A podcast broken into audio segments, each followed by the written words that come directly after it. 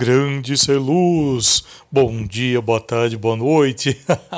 Seja muito bem-vindo ao Olecast, que é um podcast totalmente 100% focado na, nas questões da iluminação, principalmente a iluminação mais artística, né, que é o ramo com que eu trabalho aí há 21.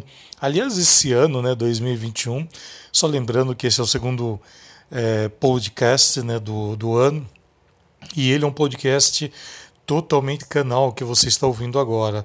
É diferente de alguns outros, né? Que se você me acompanha, você sabe que eu estou ah, é, pegando, né? Eu estou trazendo aqui, principalmente, né, discussões que eu tive nos meus vídeos lá do YouTube há quatro, cinco anos atrás, né? E trago eles através aqui do canal também, uma forma de estar tá divulgando e mostrando, né, que há quatro, cinco anos atrás já discutia muita coisa que até hoje ainda, vamos dizer assim, que pode ser considerado um, um tabu, né? Algumas informações que ninguém quer tocar e é para isso que eu estou aqui.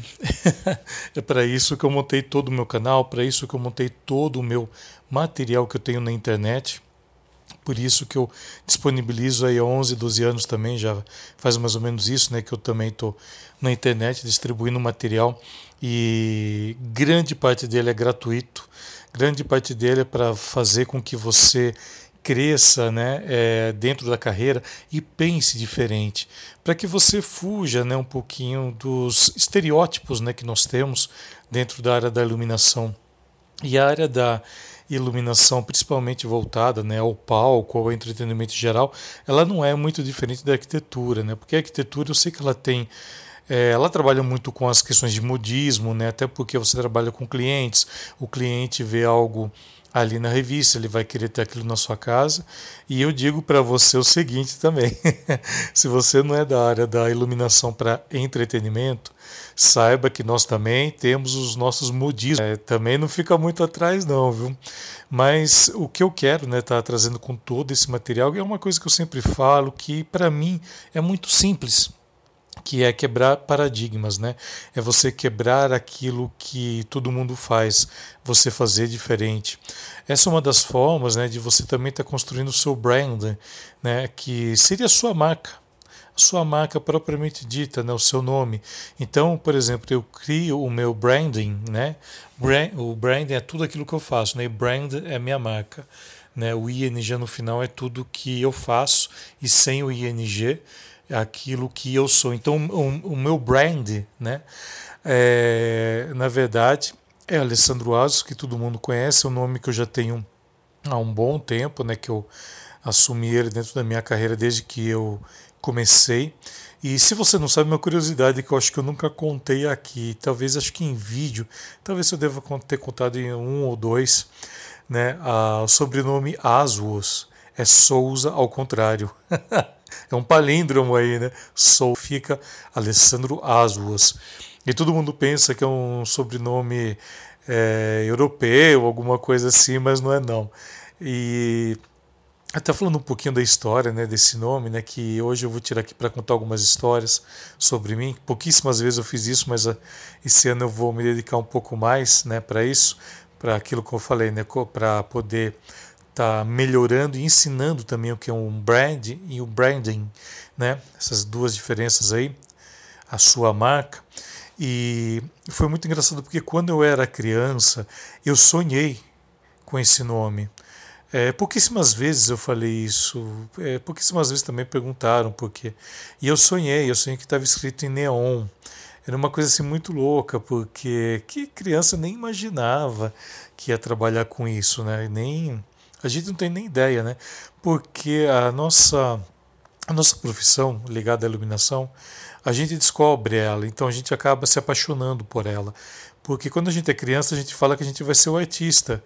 Porque o artista é a primeira impressão que a gente tem. A gente eh, muitas vezes não imagina né, o que é, o que está por trás do artista que faz também todo o espetáculo acontecer. A não ser, claro, né, se você for é, filho né, de, de algum artista, de alguma pessoa que já trabalha com isso, então você tem uma cabeça bem diferente. Mas eu, no meu caso, não tinha ninguém. Né? Meus pais vieram da roça, né, vieram do sítio, Então, quer dizer, nem passava pela cabeça deles algo sobre isso. E eu também fui descobrindo com o tempo. Teve teve uma coisa muito interessante, né, que que assim, eu tenho eu tenho uma, uma divisão muito grande, né, ali na, na minha vida mais ou menos, mais ou menos não, em 1999. É, 1999, ou seja, o século passado, final, último ano ali do século passado, é, eu tive a oportunidade né, de fazer parte de uma companhia de teatro aqui na cidade de Campinas, teatro profissional. Profissional que eu digo assim, dedicado totalmente para ele. Então nós viajávamos de Brasília a, a Porto Alegre, né, dentro de um ônibus. E nós fazíamos projeto de teatro escola, né, que é bem conhecido, que são espetáculos que são montados, né, para escola. E nós íamos dentro das escolas apresentar, então chegávamos nas cidades, né, que tinham teatro, locava o teatro, ficava lá, permanecia uma semana, duas, às vezes até três, tudo dependia da quantidade de escolas que aderiam, né, esse projeto. É, e tem uma coisa que eu falo que foi a, a, a divisão, né, de a divisão de águas ali da minha vida, né. Quando eu entrei nessa companhia, eu queria ser ator. Isso lá em 1999, né? Já tinha já tinha feito teatro de forma amadora, né? Alguns cursos. Eu venho de uma cidade do interior, aqui de São Paulo, então a gente não, não tinha um curso assim grande para fazer. Eram cursos, pessoas que às vezes iam, da, tinha cursos especiais, a prefeitura às vezes trazia, né? Projetos junto da Funat, ou então alguma coisa do Estado, né? De alguma maneira. Então sempre estava participando. E além de fazer teatro, eu fiz muito tempo balé clássico também. Né? Eu cheguei a fazer quase 10 anos de balé clássico. E eu era assim fascinado pelo palco, de alguma maneira, né? Fascinado, fascinado mesmo. E eu entrei nessa companhia para ser ator. Conclusão, né? O diretor da companhia chegou, conversou comigo que eu, eu ia ser ator do adulto, porque eu tinha as características que o personagem, característica física, tá? Que o personagem tava e depois vai, você vai trabalhando, né? A, a personagem ali com o tempo. Só que para infantil, por eu ser muito alto, né? Na, eu, eu ia ficar muito desproporcional. Então ele falou: então eu vou te colocar na técnica, você quer? Era o único jeito que eu tinha de trabalhar, de fazer teatro, que era o que eu amava.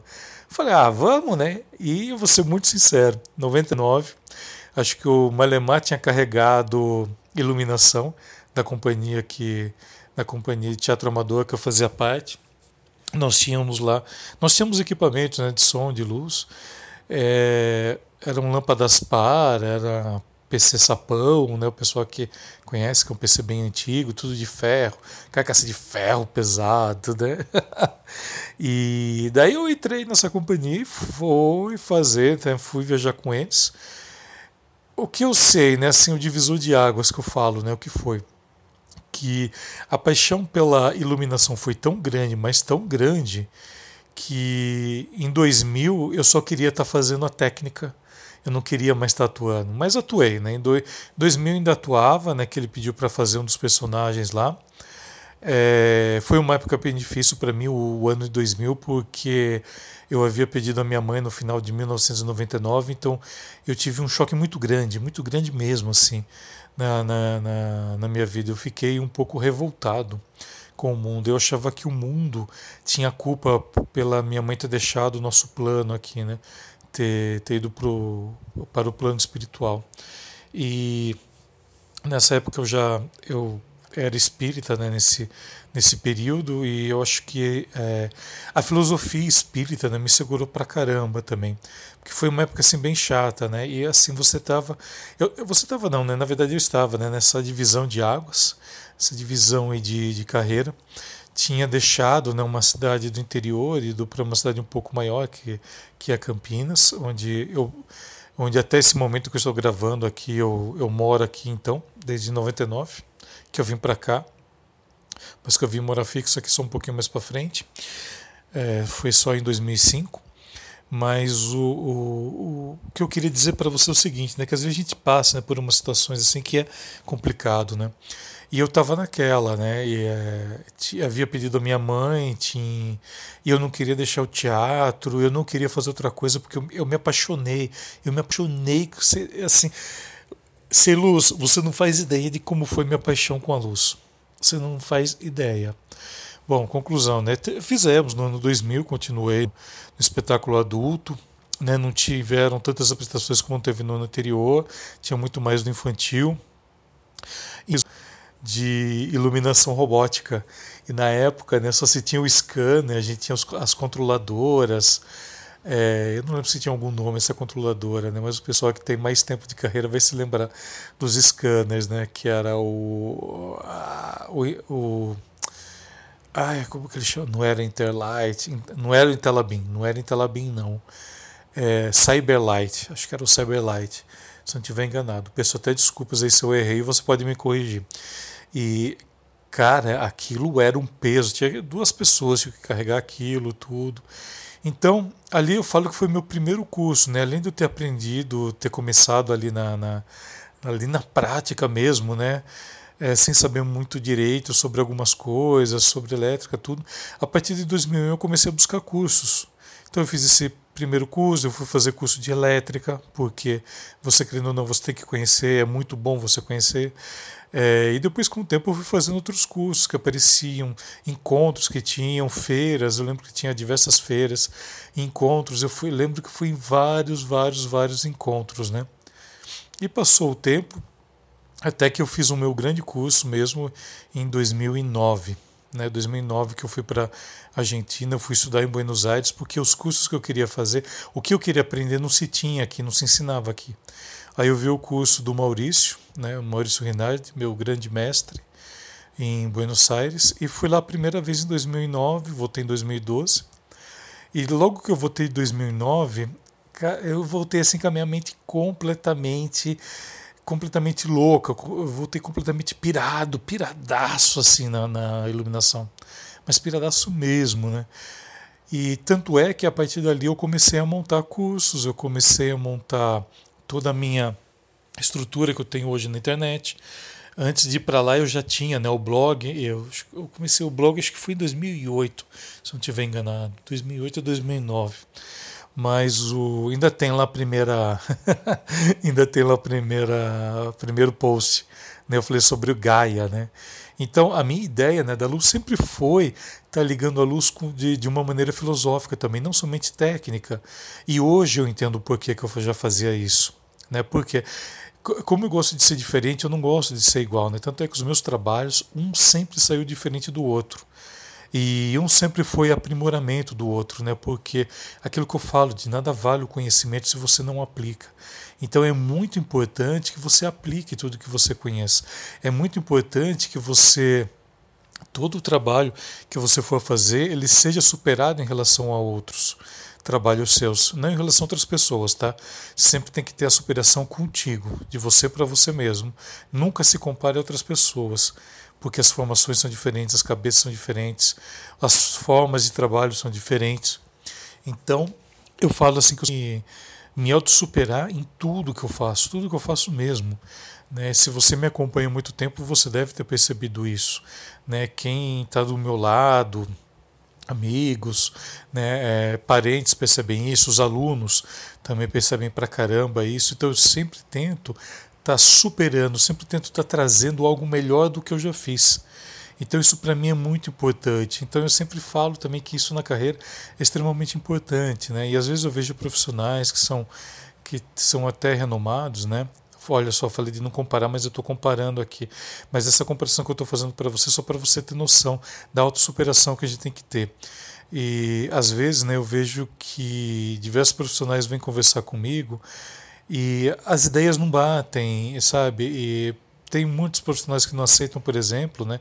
É impressionante isso. A gente está no ano de 2021 e mas tem profissional que ainda ainda está na base ali do analógico, sabe? Ainda não consegue é, aceitar, por exemplo, né, o LED no teatro.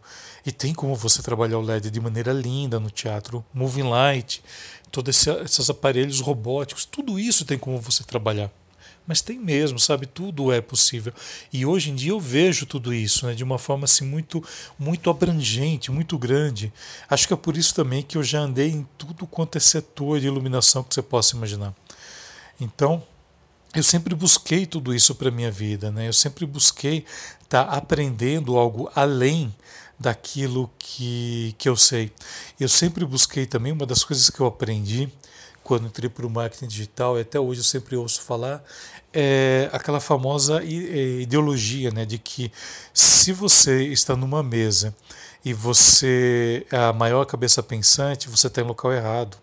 Você tem que ser a menor cabeça pensante, você tem que estar do lado de pessoas que te, que te ajudem a prosperar, te ajudem a crescer, te ajudem a se tornar cada vez melhor, né? que você tenha essa autossuperação de você para consigo mesmo, tá? Então acho que é esse o grande recado, né? Se você não ouviu também, semana passada eu deixei um recado, inclusive tem vídeo, tá? Da semana passada tem vídeo lá no, no, no meu canal do YouTube, pode ir lá, procura lá cartilha de iluminação cênica. Né? Eu falo do brand, né? Olha, cartilha de iluminação cênica é muito conhecido também. Tanto é que está trocando o nome, né? O ano passado eu pensei em trocar, mas eu, eu acabei deixando porque já é um nome muito bem construído já. E, e, ele pegou muito bem o cartilho de iluminação cênica. Então, às vezes as pessoas falam, por que, que você não tem o canal com o seu nome? Daí eu falo, não, porque ali é uma questão de branding, né? Aí, detalhe, né? A minha formação é marketing, caso você não saiba. Então, por isso que eu tenho uma facilidade tremenda, né? Em estar tá contando histórias para você, em estar tá trazendo todo esse universo para nosso universo aqui da iluminação. Então, é esse o recado que eu deixo para você hoje, né? Sabe assim, sempre se autossupere, busque sempre o melhor, busque sempre nunca ser é, a melhor mente ali na mesa, sempre busque mesas que você cresça, que você aprenda, que você possa trocar informação de uma maneira legal, de uma maneira positiva. Sem pessoas que gostam disso, que infelizmente, né, é, muitas vezes o nosso ramo está cheio disso. Acho que todos os ramos, né? Está cheio disso, mas nosso ramo também tem bastante, infelizmente. Acho que essa é uma, é uma erva daninha, né? é uma erva daninha que não vai ter como, como tirar. Então é isso, sabe, Ser Luz? Então eu deixo aqui para você um muito obrigado, que tenhamos né, um 2021 com muita saúde e prosperidade e, claro, né, muita luz. Então convido agora, a partir de agora, vamos lá. Acho que você já deve ter feito isso, mas é sempre bom de estar lembrando, né? Te convido a Bora Iluminar 2021. Bora lá?